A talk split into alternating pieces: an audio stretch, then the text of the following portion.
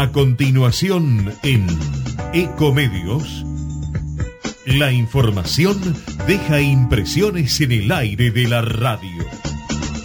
Radio Fotos, con la conducción de Santiago Magrone.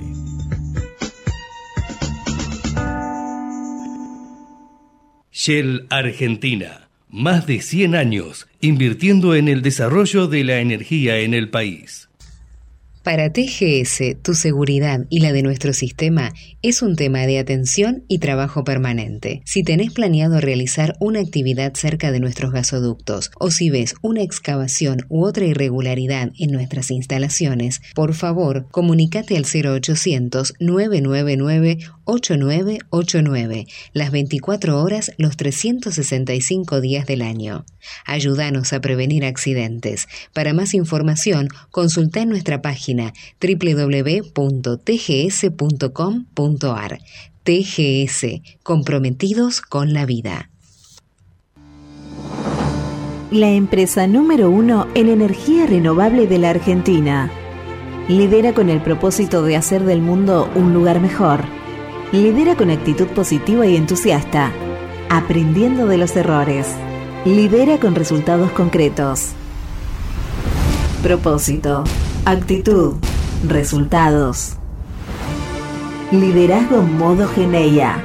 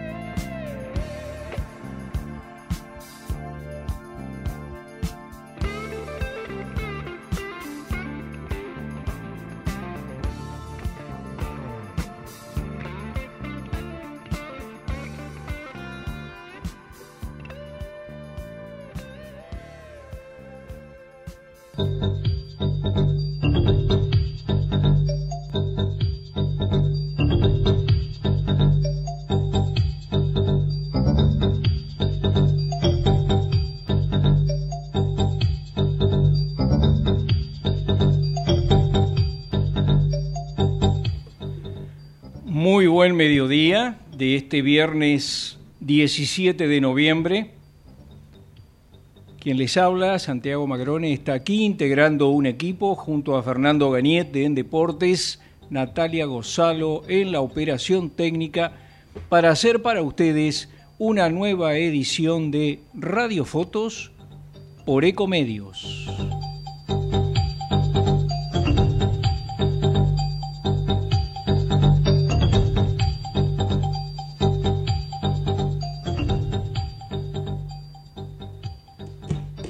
Elegimos a Roger Water para la apertura de este programa. Un Roger Water que está siendo acosado eh, al punto tal de que se le está negando alojamiento en Uruguay y alojamiento en hoteles de la Argentina,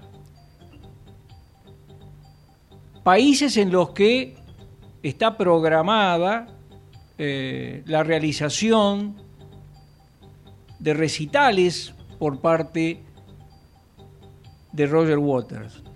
De hecho, también en Brasil, digo, también en Brasil está desarrollando shows, pero allí le han dado alojamiento, de hecho está alojado en un hotel de San Pablo, y esta circunstancia de que no le den alojamiento tiene que ver, según se ha podido discernir, con declaraciones que él ha realizado, un hombre, se sabe, interesado en la política, eh, interesado en la vida en general, eh, en favor del pueblo palestino.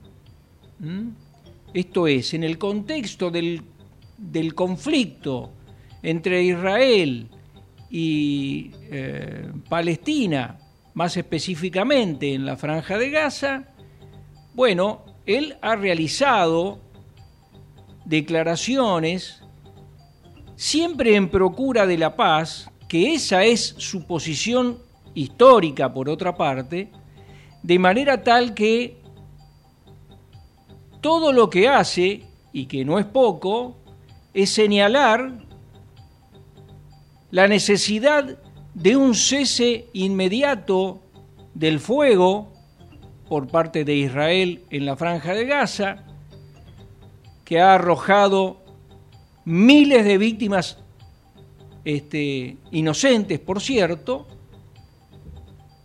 frente a la impotencia evidente de la Organización de las Naciones Unidas que se ha manifestado como ha podido dentro de sus límites, también reclamando un cese del fuego y este, eh, una, encarar una tarea en procura de una solución pacífica,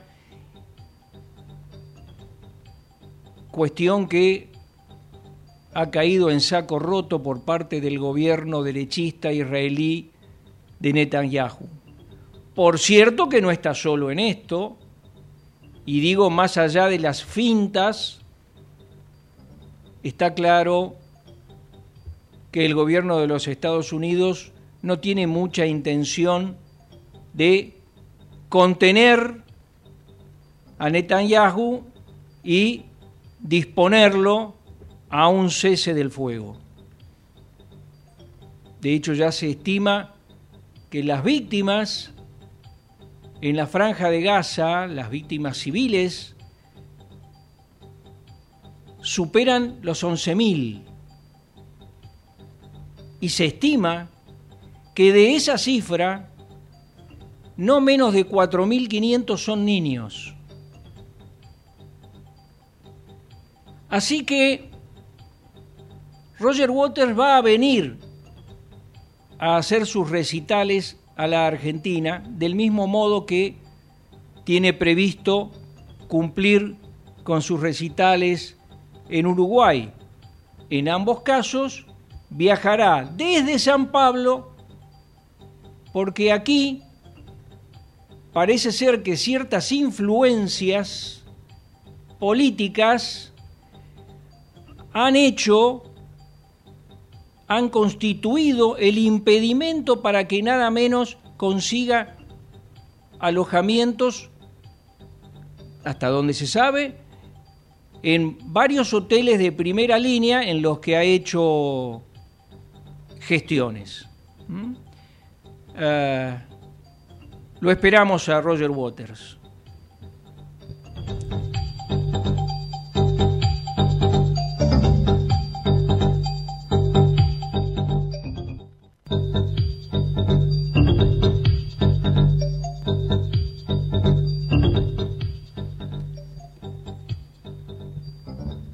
Estamos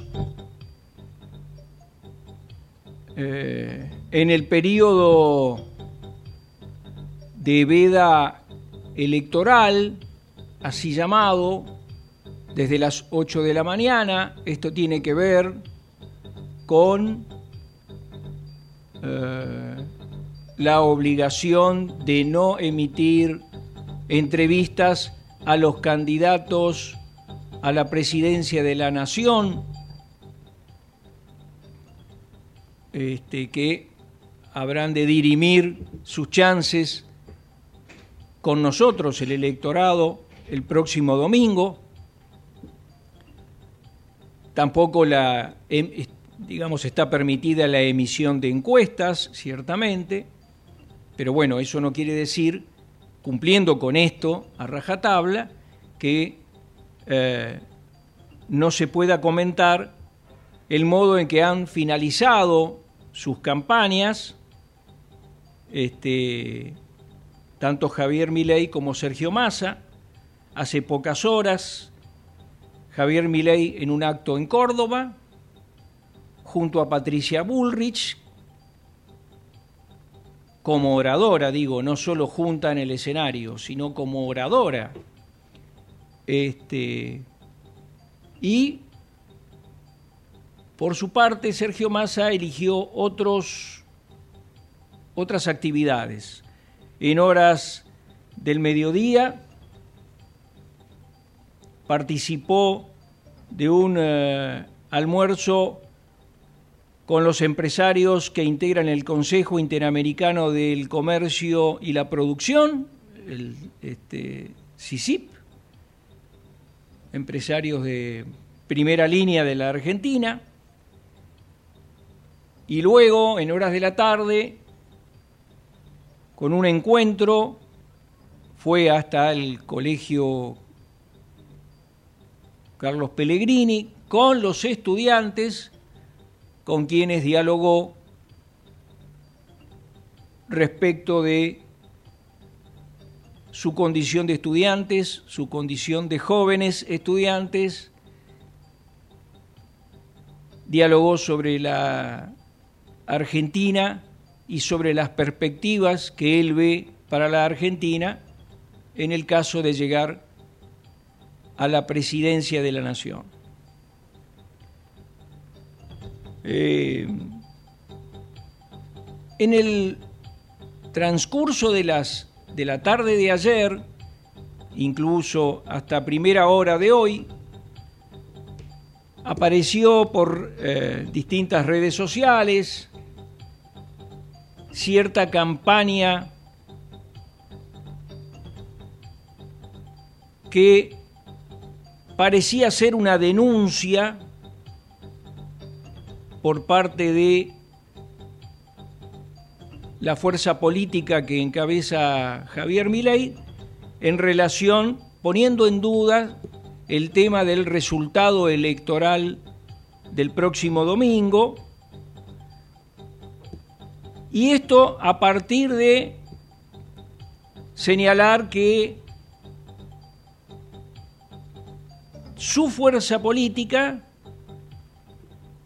no ha dado no ha hecho llegar a la Junta Electoral la cantidad de boletas suficientes, las que reclama la justicia, por otra parte, la justicia electoral, para que estén disponibles para nosotros los electores el próximo domingo,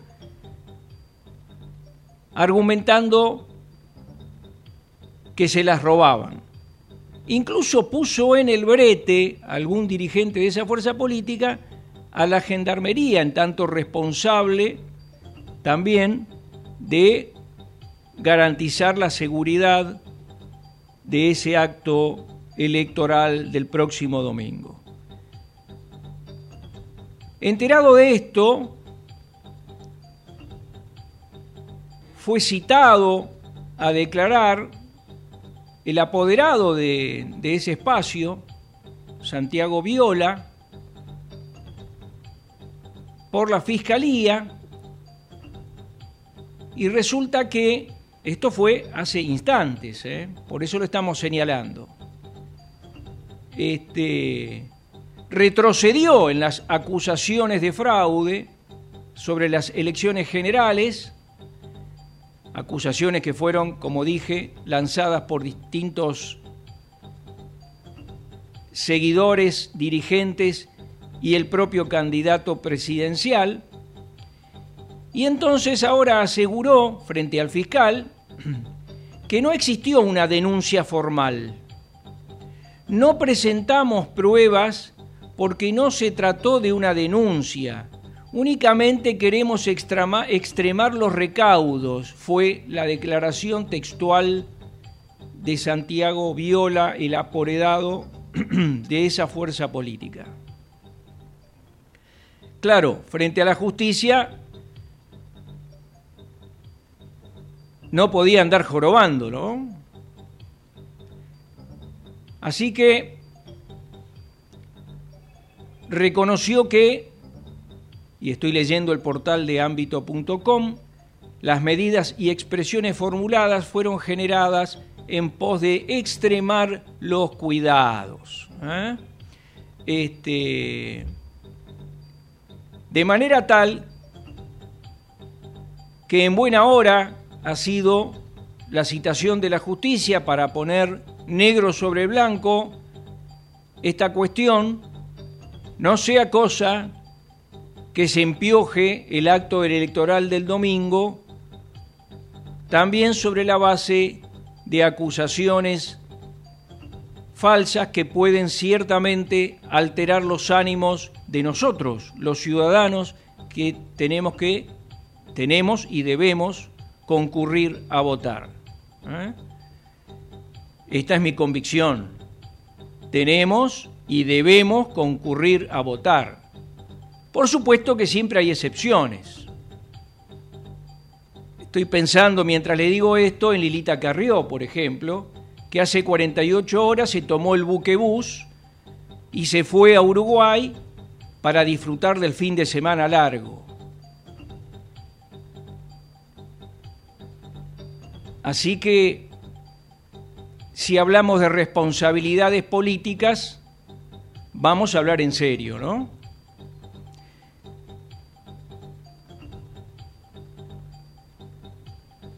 Veremos cómo se desarrollan los acontecimientos en las próximas horas, pero seguramente trae cierto alivio esta atención puesta por la Fiscalía sobre algunos dirigentes que dicen una cosa y después no son capaces de ratificarla.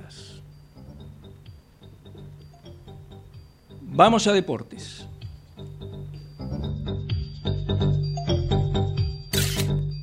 Radiofotos. Deportes.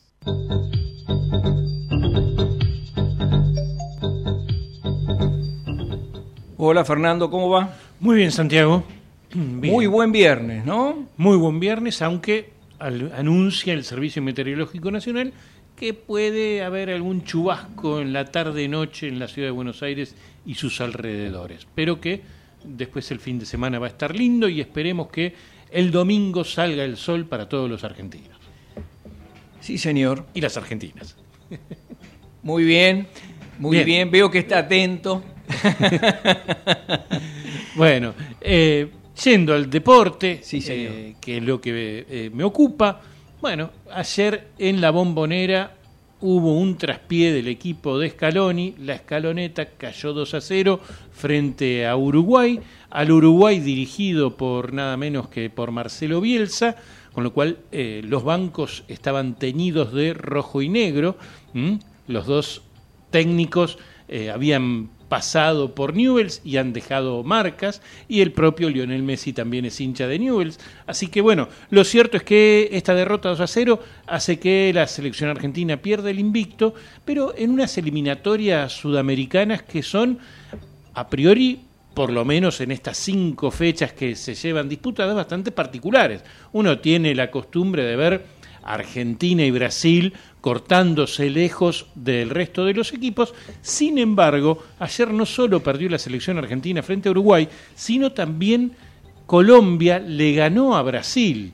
Y lo de Argentina sigue estando en la tabla de posiciones con 12 unidades, pero se puso en el segundo lugar Uruguay con 10 unidades, después le sigue Colombia con 9, Venezuela con 8 y recién ahí llega en la tabla de posiciones Brasil con 7 puntos, que es el rival nuestro del próximo martes en esta sexta fecha de eliminatorias que se va a disputar eh, completa el martes.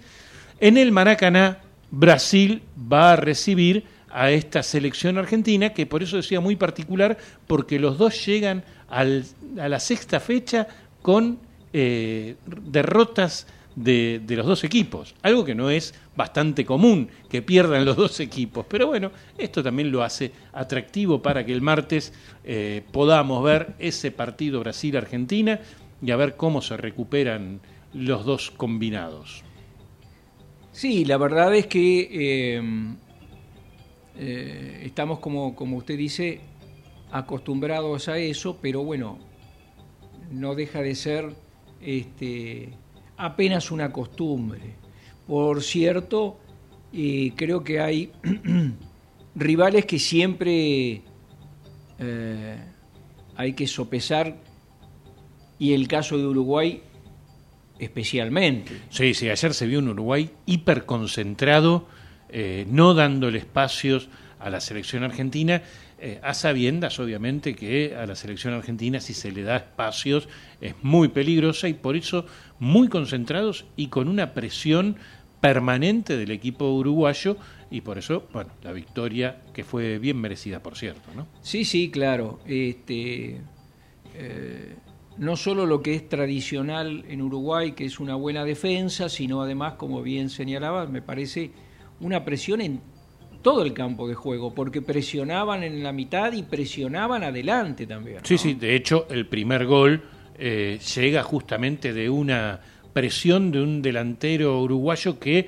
no se resignó a perder la pelota frente al, al marcador Molina, sino que lo siguió hasta el rincón del banderín del córner, la recuperó y allí pues, pone el pase que, hizo el gol, el primer gol de, del equipo Charrúa. Esto habla de que no es que solo se trató de mm, presión, sino también habla de la calidad de los jugadores que Bielsa ha sabido seleccionar, ¿no? Sí, sí, sí, sí. Algunos de ellos que eh, no estaban en el radar de ningún uruguayo y sin embargo Marcelo Bielsa lo convocó, como es el caso de Araujo, un jugadorazo por cierto, eh, así como también sorprende, pero le está yendo muy bien, de no tener en el equipo titular ni a Suárez, ni siquiera en el plantel a Cavani, sino darle lugar a Núñez, que es un delantero que fue el que ayer marcó el segundo gol, muy, pero muy poderoso, por cierto, eh, pero Marcelo Bielsa, pese a tener a Luis Suárez en el banco y a Cavani que no los convoca, sus declaraciones previo al partido dice que esta selección uruguaya le debe mucho a Suárez y a Cavani. Bueno, claro, sin duda, sin duda, sin duda. Bueno, me pareció que planteó un partido muy inteligente, lo digo como simple espectador. Me gustó ver ese partido y bueno, nada, este dura lección para eh, la selección argentina, aunque para el cuerpo técnico, ¿no? porque este, eh, acusó recibo el, técnico argentino de eh, de lo que significa tener enfrente un, un, rival de esa, de esa categoría, ¿no? Sí, y también eh, convengamos que Lionel Scaloni baja al plantel de la selección argentina el desdramatizar las derrotas, y si no, eh, alcanza con recordar que cuando se llega a Qatar al Mundial, la selección argentina venía invicto con un invicto de casi 40 partidos y perdió frente a Arabia, al equipo, frente al equipo más débil supuestamente de la zona y, bueno, y, Scaloni no lo dramatizó, muy por el contrario, eso quizás hasta sirvió para la recuperación de la selección argentina que termina consagrándose campeona del mundo. Claro, claro. Esto significa saber capitalizar esas, esas situaciones adversas. Este, mm, algo que por otra parte eh, también le va a tener que eh, que poner a prueba a la selección de Brasil, ¿no? Porque, eh, bueno, nada, se van a encontrar, como usted bien decía, dos seleccionados que vienen de sendas derrotas. Exacto. Pero son dos tremendas seleccionados. Obvio. Este, en el Maracaná, este, gran desafío para la selección argentina, sin ningún lugar a dudas, ¿no? Em, en términos generales, eh, creo que llega bastante entera físicamente la selección argentina. No sé el caso de Brasil porque tuvo algunos lesionados, ¿no? Sí, sí, bueno, es el caso del propio Neymar, la, principal figura de Brasil, que está este, intentando recuperarse de una, de una lesión. Y, también eh, eh, ayer también sufrió trabaja, con lo cual eh, físicamente no llega de lo mejor y tampoco llega de lo mejor en función de eh, el cuerpo técnico, cosa que es a la inversa de la Argentina, donde un Lionel Scaloni muy consolidado, en tanto que el técnico todavía de la selección brasileña sigue siendo el mismo técnico del Fluminense. Con lo cual es un eh, director técnico que está actuando para un club y para una selección, cosa que hacía mucho que no sucedía, por sobre todo en selecciones de elite. Eso ocurría a veces cuando los equipos no tenían tanto hiperprofesionalismo como es el de Brasil. Bueno, lo último que le, le comento, me desperté tempranito hoy porque vi, quise ver al sub-17. Y está haciendo un recorrido que me hizo acordar a esto que usted señalaba hace un rato, ¿no? De perder el primer partido del... perdió el primer partido. Se recuperó frente a Japón y hoy a Polonia le hizo 4, 4 a 0, ganó con mucha contundencia y se clasificó para octavos de final como líder del grupo y ahora habrá que ver a quién le toca, que es probable que sea Mali, una selección del cual no la tenemos en radar, pero como les digo siempre a todos, en la sub-17 eh, los equipos africanos son, suelen ser muy buenos y tal es así que después terminan jugando en las selecciones de Inglaterra o de Francia. Claro, claro. Bueno, pero está bien, fue un lindo amanecer después de un, después de un anochecer un poquito duro. ¿eh? Exactamente. La Celeste Blanca puso en, un encuentro del cual, como, como bien dice, nos recuperamos allí en el Mundial que se está disputando en Indonesia y, bueno, con un contundente 4 a 0, pasar a octavo de final como líder del grupo no es poca cosa, un equipo que dirige Diego Placente. Sí, señor. Eh, y ha elegido por lo que vi, muy buenos jugadores también. ¿eh? Sí, sí, sí, sí. Gracias, Fernando.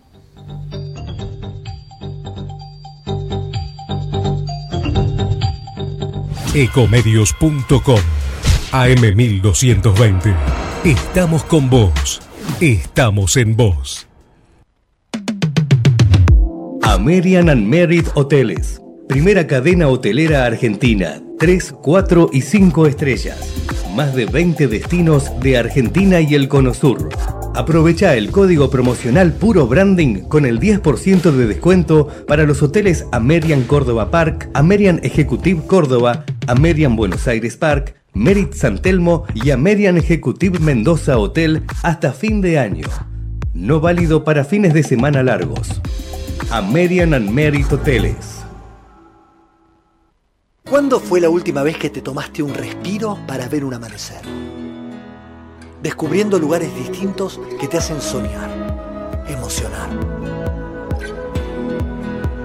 Lugares que se convierten en felicidad cuando compartís ese momento con amigos. ¿Cuánto hace que no te tomas un respiro para descubrir algo distinto? Catamarca es mucho más que un destino. Informate en ecomedios.com. Seguinos en TikTok, arroba ecomedios 1220. Cada noticia deja una impresión. Radiofotos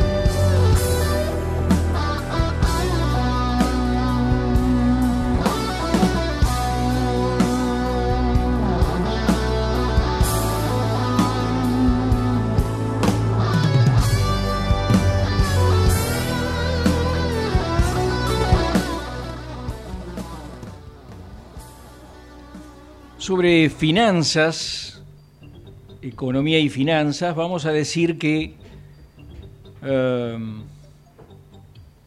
en las últimas jornadas hubo allí algunos intentos de pulseada otra vez por parte de quienes manejan el mercado del dólar ilegal.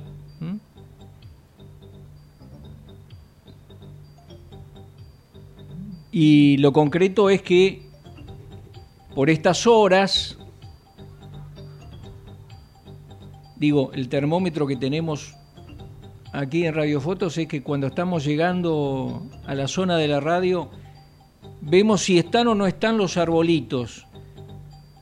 Les digo, han disminuido considerablemente.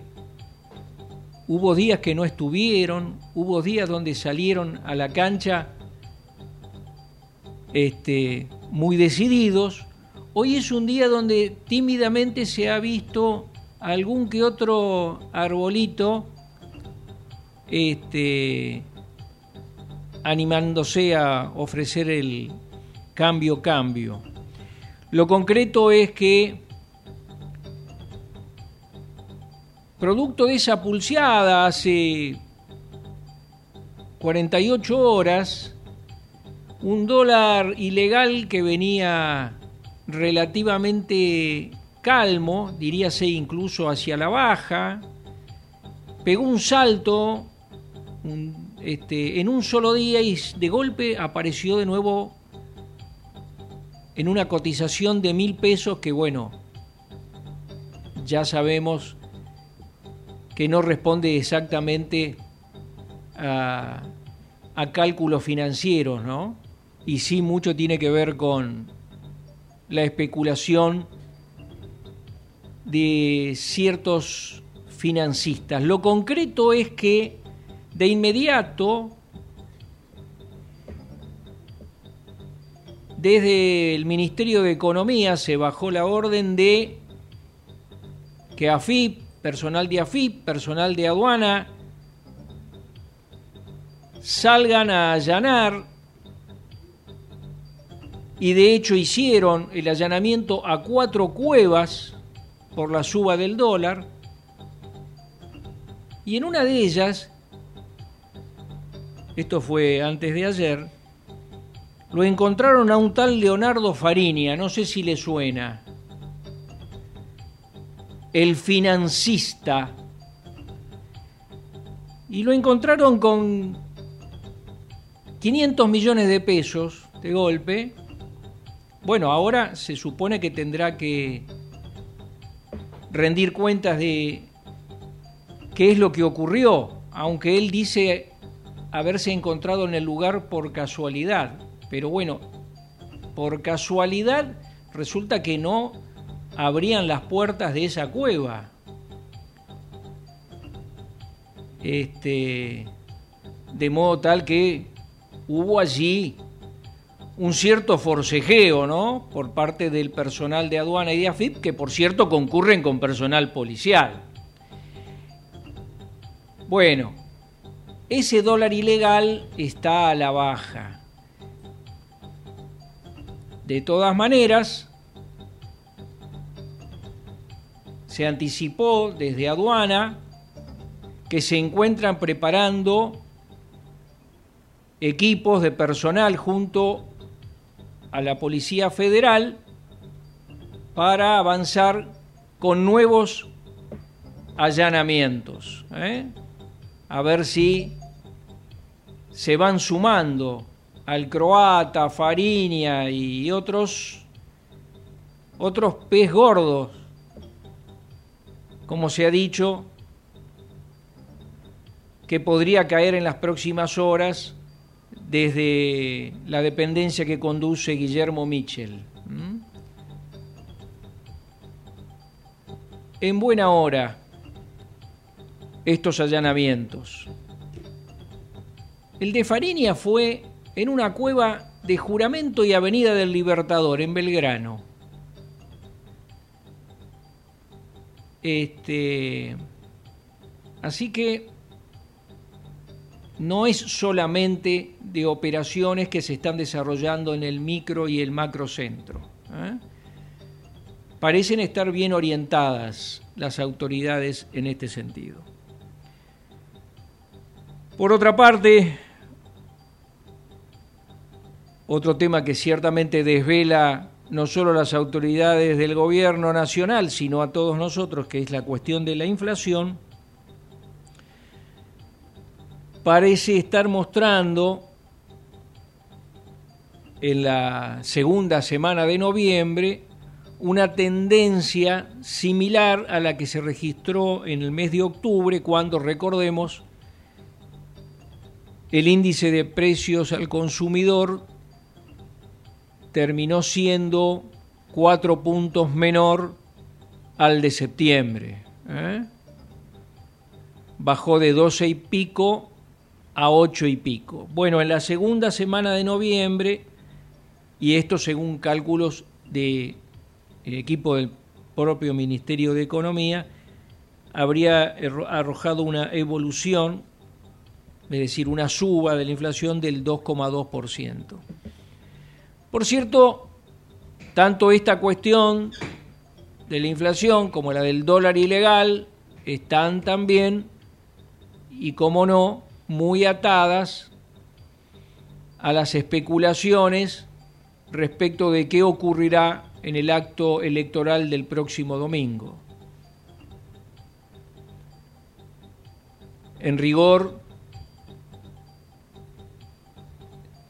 son especulaciones que pueden ir en uno u otro sentido según sea el resultado, porque como se ha podido evidenciar en el desarrollo de las campañas electorales, las dos opciones no tienen nada de similar. Representan propuestas que apuntan a dos modelos de país perfectamente distintos. aproveche estas próximas horas que quedan hasta el momento en que tenga que ir al cuarto oscuro para seguir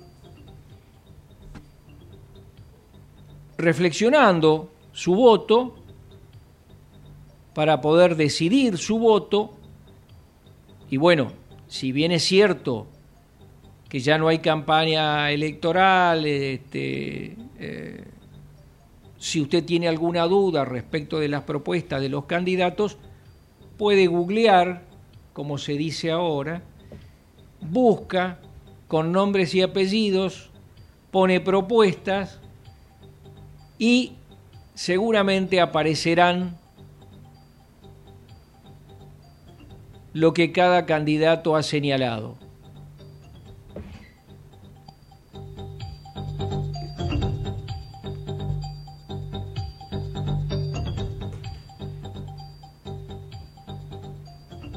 Algo interesante que pasó también en las últimas horas, y esto tiene que ver con la política internacional, es una reunión cumbre, nada menos que del presidente de los Estados Unidos, Joe Biden, y el presidente de la República Popular de China, Xi Jinping, en el contexto de una cumbre de directores ejecutivos del denominado Foro de Cooperación Económica Asia-Pacífico, APEC, del cual está participando Xi Jinping. Bueno, Hubo reuniones bilaterales, hubo diálogos en ese ámbito privado, también hubo exposiciones públicas de Biden y de Xi Jinping. Se acordó, por ejemplo, reanudar lazos militares a nivel de contactos entre Estados Unidos y China en el sentido de sostener un diálogo directo, digamos, sin mayores intermediaciones, a eso me estoy refiriendo. El encuentro se desarrolla en San Francisco, en California, ¿no es cierto? Eh, en, en esa oportunidad, Xi Jinping reafirmó la determinación de China de desarrollar un entorno empresarial orientado a la atracción de inversiones, este, y esto lo digo porque en el ámbito en el cual estaban exponiendo, bueno, eh, se ubican principalísimos empresarios del mundo, de hecho, del mundo occidental en particular. Eh, todo parecía andar o encaminarse en un contexto de un diálogo, digamos, eh, y, de acercamiento en términos de lo que esto significa este, a nivel de la política internacional entre estas dos potencias mundiales. Una hoy por hoy la primera, la otra hoy por hoy la segunda. Me estoy refiriendo a China. Y también hubo allí mensajes por parte de Xi Jinping en procura de un acercamiento más concreto en términos políticos con los Estados Unidos en, el, sentido de eh, tratar de allanar ciertas, ciertos resquemores que Estados Unidos sostiene con relación a China. Lo concreto es que en un momento determinado, y después de todo esto que le he relatado, se le preguntó en una conferencia de prensa a Joe Biden si seguía considerando a Xi Jinping un dictador y Joe Biden respondió que sí. A partir de eso, obviamente, aparecen reavivados los resquemores entre China y los Estados Unidos, casi casi dando por tierra de todo el esfuerzo que significó organizar este encuentro internacional.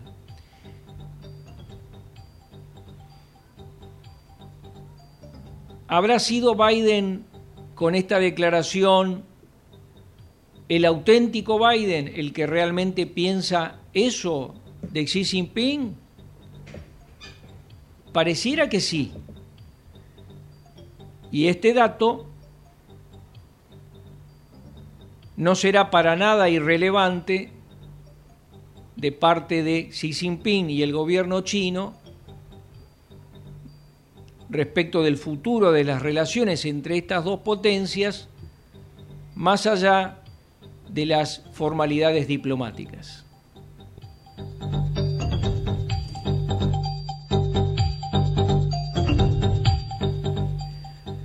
Bueno, Fernando.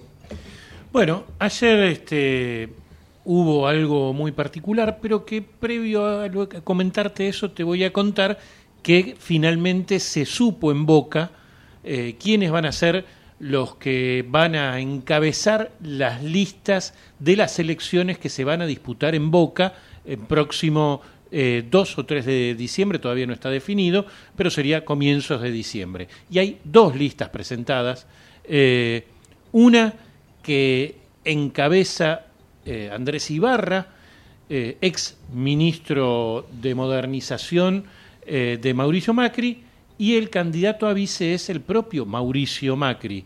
En tanto que por el otro lado se oficializó la lista, valga la redundancia, oficialista, que va a ser al revés de como es hoy. Hoy es Jorge Amoramial presidente y Juan Román Riquelme vice, y eh, va a ser entonces, va a encabezar la lista el propio exjugador Juan Román Riquelme y lo va a acompañar Jorge Amoramial como vice.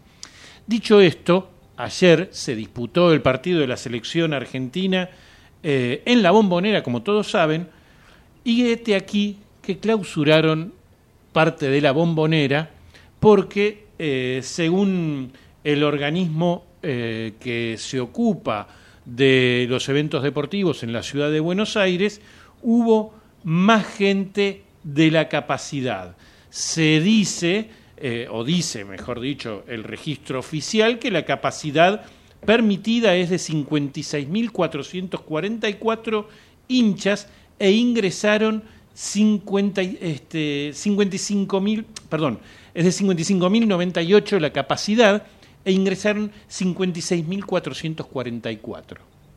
Esto es lo que se ocupa y bueno, y sacó un documento eh, propio, la propia comisión de Boca, eh, la institución, diciendo que, denunciando que hay animosidad con respecto a esto. Porque, bueno, Celsa Ramírez ya había en varias oportunidades sancionado a Boca con la presidencia de Jorge Amoramial, nunca con la de Daniel Angelici. Y ahora aparece esta nueva denuncia y por eso entonces el comunicado eh, dice el Club Atlético Boca Juniors, comunica que a pesar de no haber superado la capacidad máxima del estadio, la Agencia Gubernamental de Control del Gobierno de la Ciudad de Buenos Aires decidió, finalizado el encuentro, la clausura de la bombonera por alegar que se había superado su capacidad de aforo.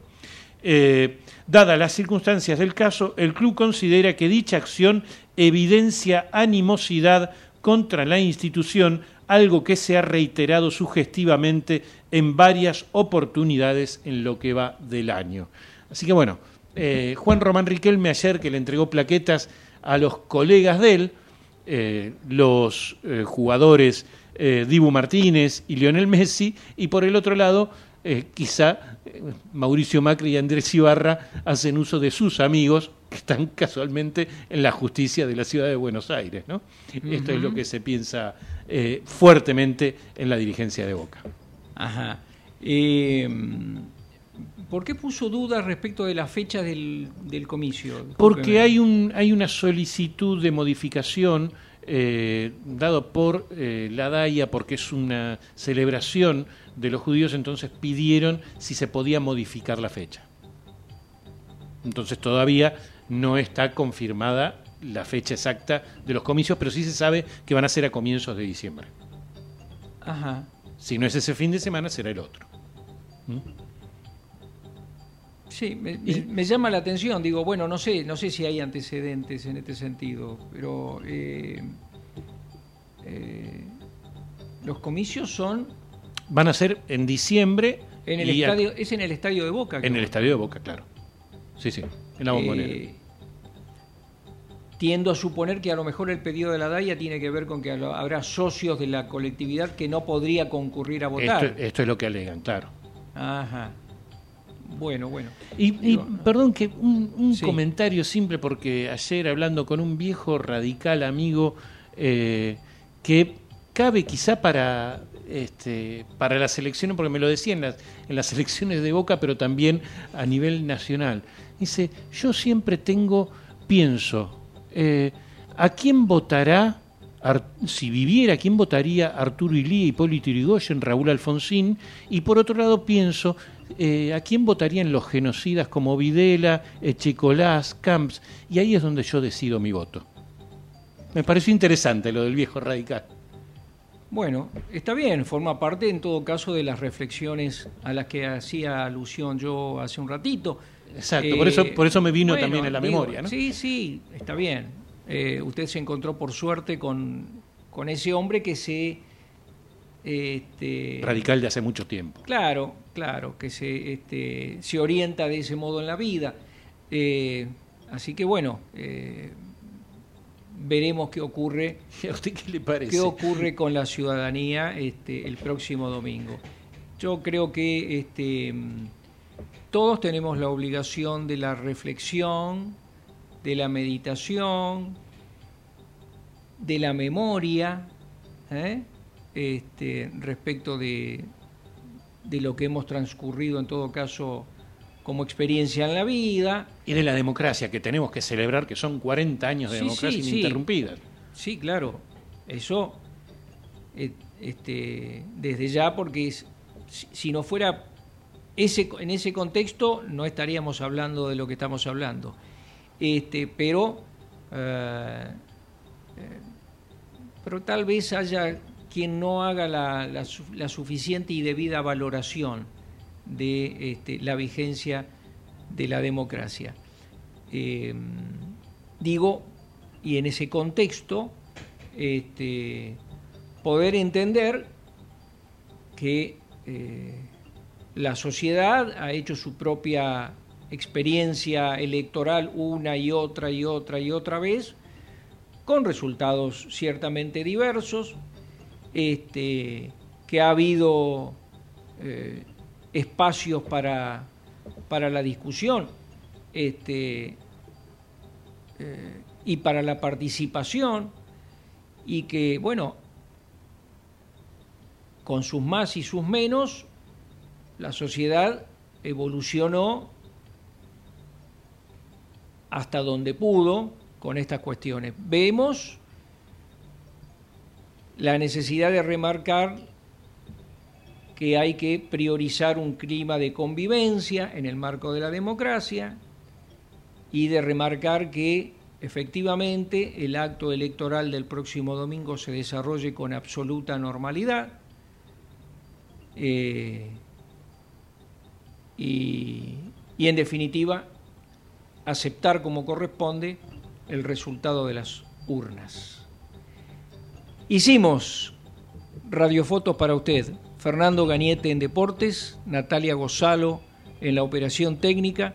Quien les habla, Santiago Magrone, les desea un muy buen fin de semana y les propongo nos volvamos a encontrar, si Dios quiere, el próximo viernes a las 13 por Ecomedios para una nueva edición de Radiofotos.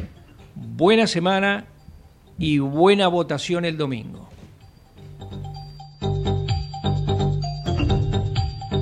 Shell Argentina. Más de 100 años invirtiendo en el desarrollo de la energía en el país.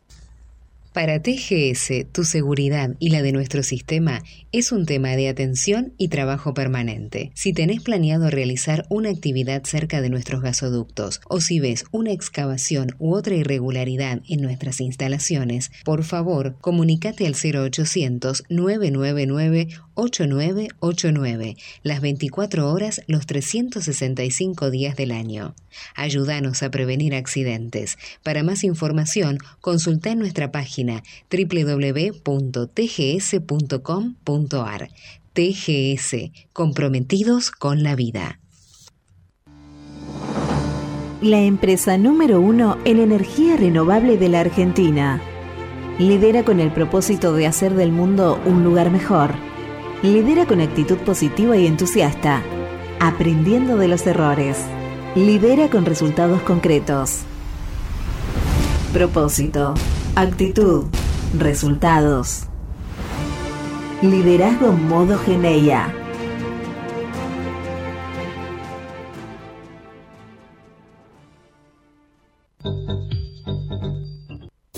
Desde Buenos Aires, transmite LRI 224, AM 1220, Ecomedios